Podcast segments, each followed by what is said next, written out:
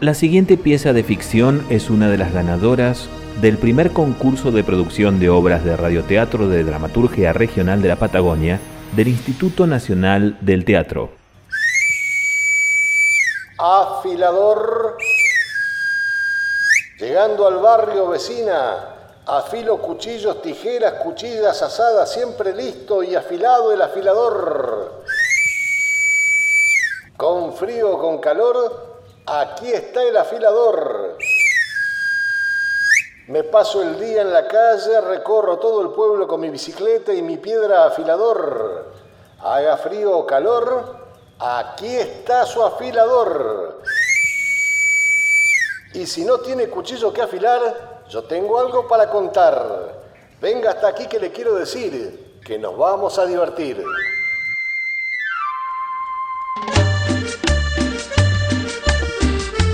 La compañía de teatro radiofónico del Zaguán trae hasta ustedes este radioteatro que nos lleva directamente a los primeros días, al nacimiento del mismo pueblo de Plotier.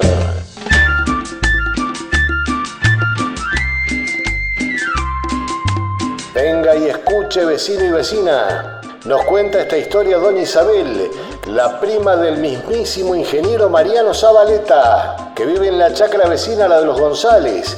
Es amiga del intrépido aviador René Riavitz. Y mate de por medio, él conversa todas estas peripecias.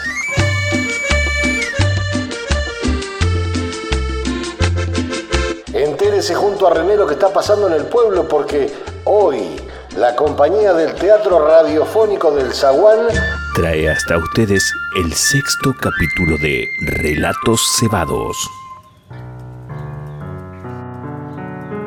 Ver, a ver, ¿en qué punto de la milonga habíamos quedado en el capítulo anterior? Claramente en que la séptima era una comisaría bastante, ¿cómo decirlo? Mm, especial. Donde la gente entra y sale, entra y sale, entra y sale. Tanto así que el pibe Roldán acaba de salir, se escapó una vez más. ¿Y hacia dónde se dirige? Hacia lo del Lolo. Doña Isabel, que es quien mate de por medio junto a René Riavitz, nos cuenta esta historia, estaba haciendo mención, en medio de la conversación, de que el destino del pibe Roldán era inevitablemente lo del Lolo. ¿Cuál Lolo, doña Isabel? ¿Usted lo conoce al Lolo? Nah, ni la menor idea. Usted sabe que no ando mucho por el pueblo.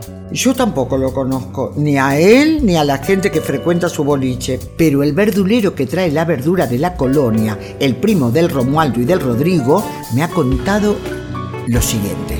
¿Qué, qué es lo siguiente? Cuente, doña Isabel. Cuente, por favor. Que Lolo Sepúlveda es un hombre grandote, peinado a la gomina, con modismos aporteñados, que de lejos se ve que esconde algo. Es cordial, el muy regenteador, pero no duda en gritar a las mujeres y mostrar su mal humor. No sé, no me cae bien esto, ¿eh? Y doña Isabel no solo le pasó revista al Lolo, sino a todos los integrantes y las integrantes de ese lugar, el Piringundín del Lolo. Por ejemplo, Marga, jovial, divertida, la mujer que siempre mantiene a raya al Lolo. Pelos locos, una gran flor en el escote, siempre tiene en la mano la única copa del establecimiento. Margarita, joven linda, vive en Cenillosa y con ese transcurrir allí adentro mantiene a su viejita y a sus tres hermanos. El Romualdo, que dicen que es parroquiano, hombre amable, bonachón, viudo, dueño de la chacra de al lado, le cuesta comunicarse y siempre enrida las cosas. Y don Cáceres, que es el tomero de la zona, sabe todo lo que pasa en el pueblo y habla más de lo debido siempre, siempre. Y siempre, siempre viene a comer un plato calentito que le tiene guardado la Ramona. Madame Bersot es una señora que llegó desde Francia después de la Gran Guerra. Feliz, divertida, todavía no se dio cuenta que no está en París. El Ronco, el viajante de profesión, parroquiano de oficio del Piringundín del Lolo, una vez al mes pasa camino a Bariloche. Ayuda a Margarita con su familia, le trae medias de seda amarga, quiere ayudar a la Julie para que vaya a estudiar a Buenos Aires. ¿Cómo quién es la Julie? Es la sobrina jovencita de la Marga, que quedó huérfana de sus viejos y no le quedó otra que irse con la tía. Viste de manera muy diferente a sus compañeras. Es muy soñadora, muy. Y hoy hablábamos de la Ramona. ¿Quién es la Ramona? La Ramona, la que se ocupa de todo, la que hace que todo funcione, cocina, limpia, cose. Está profundamente enamorada del Romualdo. Y la hija de la Ramona es la Teresita, que es la mimada de todas las damas del lugar. Es muy pispireta, inquieta, siempre anda tramando algo, muy observadora de todo lo que pasa. Le va con el cuento a la madre siempre, ¿eh? pero es muy atenta, siempre está con el ojo puesto ahí. Tiene por mascota una tortuga que se llama Chispita. Y la lista se termina, pero para el final les voy a presentar a la Betty Bo. Esa sí que sabe perseguir sus sueños. Quiere ser actriz, ir a Buenos Aires, al flamante Sonofilm. Se puso Betty Bo como nombre artístico, pero se llama Graciela. Se viste siempre como su personaje, la Betty Bo, y sueña con el cine, con el nuevo y bello cine sonoro.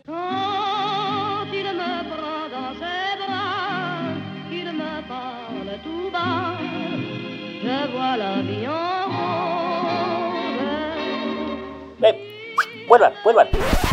¿Qué pasó? Se fueron con el sueño de la Betty Bo, ¿no? No, no, vengan para acá, vengan para acá.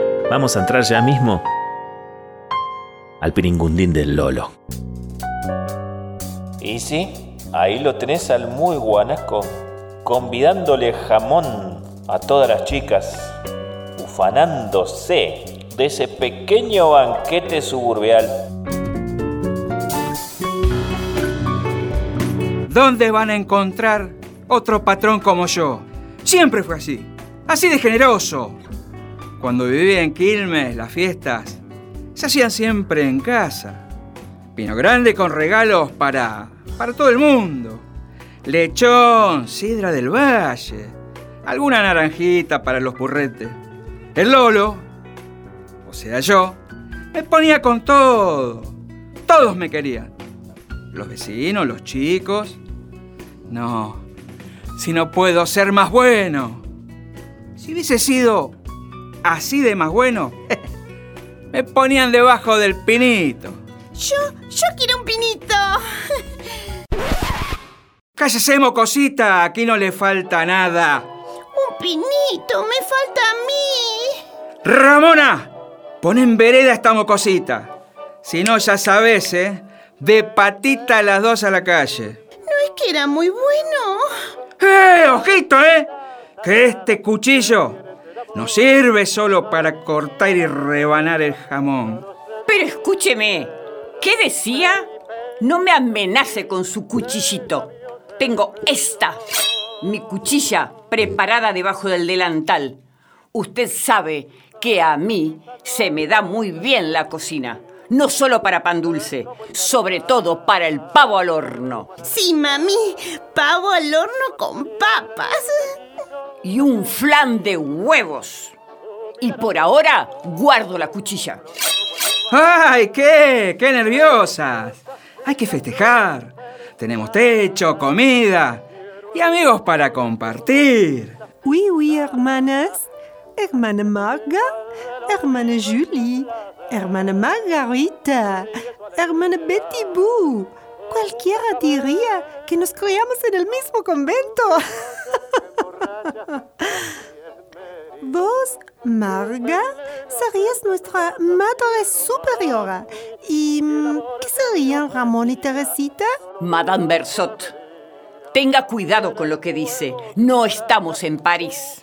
En París tendría champán, trufas de chocolate, una orquesta y algún monsieur forrado en francos. Estamos en la colonia. Y aquí, quien molesta a mi hija, Teresita, me molesta a mí. Y a mí, nadie me molesta. ¿Me entendió? Oh, oui, oui. Tranquila, Ramona. Madame Bersot no quiso ofender. Lo que pasa es que ella entró en la Argentina, pero la Argentina en ella no. En cambio, yo soy de acá, fabricada en Corrientes, chamiga. Armadita en la Patagonia. Mi mamá se quedó embarazada de un miliquito y con panza y todo se vino tras el Corrientes. Cuatro días de viaje. Para cuando llegó, ya estaba toda descangallada. Meta zarandeo en el tren, después el ferry, después el tren, y ahí nomás me tuvo. Por eso debe ser que me gusta tanto el baile.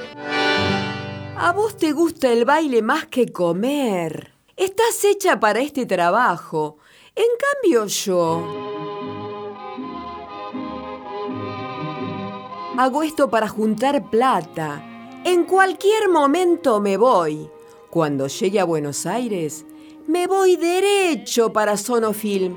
Yo soy actriz. Sí, nos dimos cuenta el otro día, cuando le hacías la película a Don Cáceres. Qué cizañera cuando quiere esta Julie, ¿eh?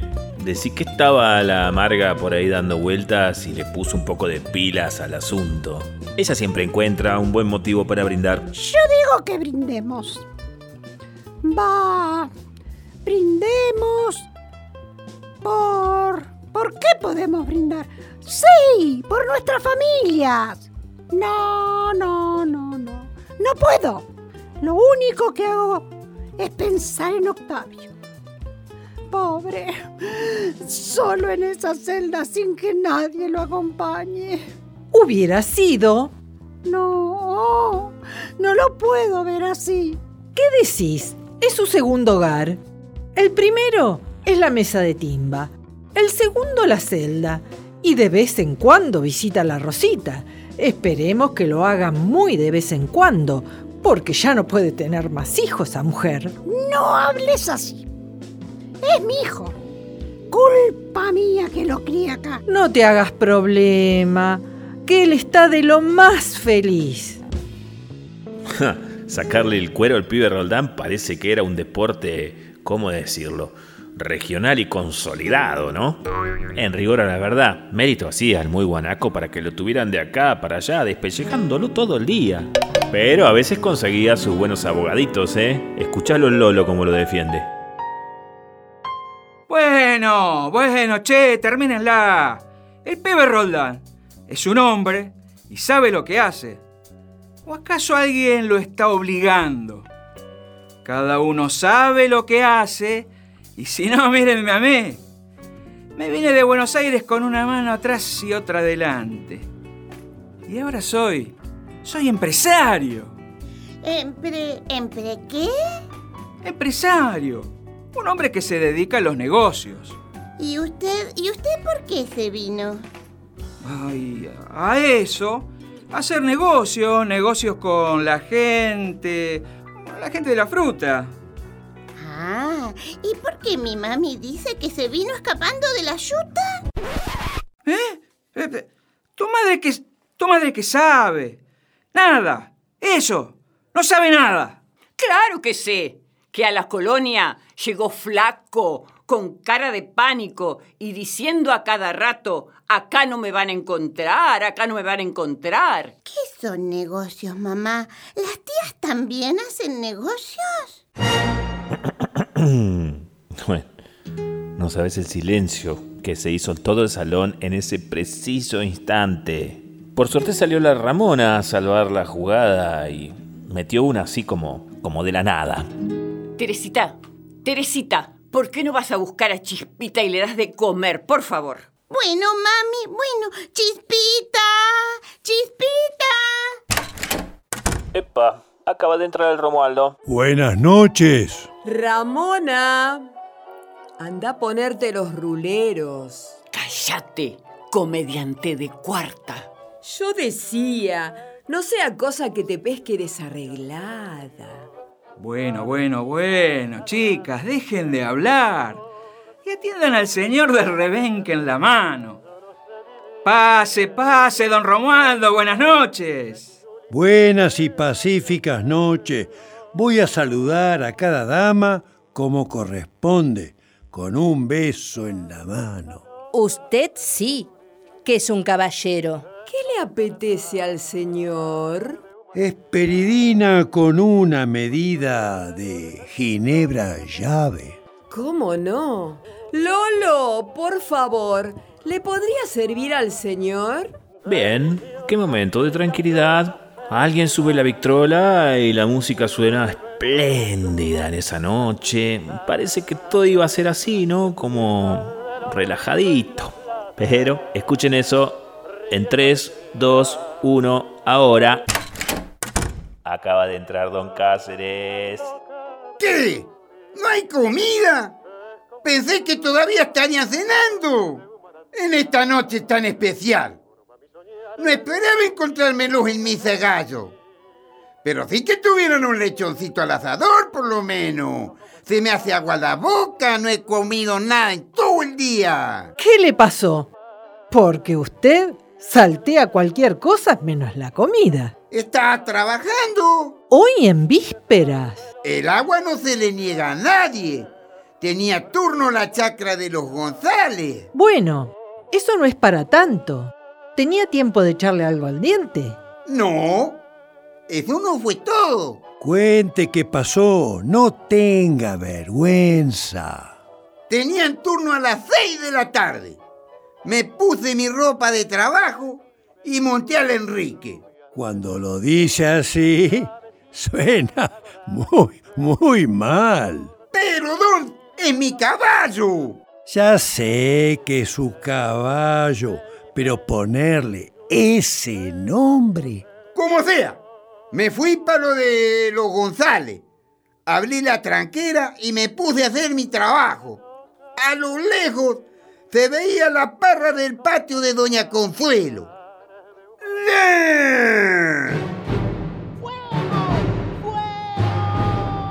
Cuando en de repente grito, lío, miro para arriba, humo. Se estaba quemando el galpón de atrás de la casa. Entre todo el griterío, el Enrique que se asusta, corcovea y me manda para dentro del canal. ¿Y por eso no llegó para la cena? Por eso y porque me quedé mirando a la Enriqueta que estaba en el medio del cuadro como paralizada. Parecía que había visto al diablo y de repente sale corriendo como loca. Yo que corro detrás de ella, el Enrique que corre detrás mío. Me caigo y me revuelco. Parecía una cara sucia recién salida del horno. ¡Qué macana! Y más encima gritaban, ¿quién se robó el jamón? ¿Quién se robó el jamón? Ahí nomás el Lolo esconde un semejante jamón que estaba sobre la barra, va y lo mete dentro del canasto del pan y lo tapa con su poncho. Upa la la, ahí nomás de Querusa. Pobre gente, qué mal la pasaron. Bueno, bueno, mal, mal, más o menos. Acuérdense que a la Rogelia y al Ricardito los agarraron en el galpón en plenas artes amorosas. Bien, por la Rogelia, qué tanto. Eh, don Cáceres, mi mamá dice que vaya para la cocina, que le tiene preparado un plato calentito. Algo va a salir, hijo Betán, si salió una laucha de abajo el acordeón. Gracias, chispita, ya voy para allá. Ríe su alegría como un cascabel. ¿Quién será esa tal chispita? Vaya uno a saber. Parece un nombre de una criatura muy rápida. O muy brillante. Ja, Vaya uno a saber, ¿no? Ya se me hicieron como las 8. Me tengo que ir. ¿Se va a ir ahora? Con las tortas fritas recién hechas. No me haga eso, hombre. Primero, ¿cómo hace estas tortas fritas? ¿Para qué le voy a decir que no? Sí, sí. Además, además tenemos que saber quién se robó el jamón. Cada vez entiendo menos lo que pasó en el pueblo. Pero que me tiene intrigado, sí, me tiene intrigado. Tanta vuelta, tanto lío. Y lo del padre de Remolacha, qué picardía, ¿eh? El Eleuterio festejando solo y sin jamón. Las trillizas para vestir santos. ¿Qué sé yo?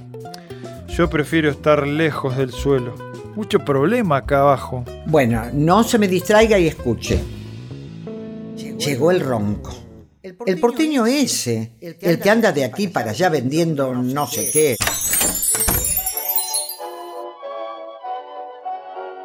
Buenas noches a las damas. Buenas noches a este maravilloso ramillete de flores. ¡Qué piropeador que es usted! Y sí, Marga.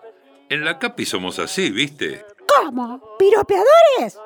Galanes. Eso sí, ninguno con esta pinta. ¿Qué trae ahí? Y aquí un humilde presente para recordarles que son casi, casi como de mi familia, ¿viste? No me diga que... Sí, le digo, las mejores, las más finas y delicadas medias de seda. Estas son para usted. ¡Ay, ronco! Yo no me caso con usted. ¿Sabe por qué? Porque soy tan joven. Si me permiten, les hago entrega de un pequeño presente salido directamente del rincón más tibio de mi gran corazón. Tomen, una para cada bella flor, ¿viste? Un poeta. Y este es para usted, mi querida Yulai. Cuando lo vi, me dije una corona para una reina. Un sombrero. ¡Qué fino! Parece del cine. Lo vi en una película. Ya me lo pongo. Ah, Gracias. No le decía, una reina. Es la reina de mi corazón, ¿viste? Muñecas del olvido y del placer ríe alegría como un cascabel.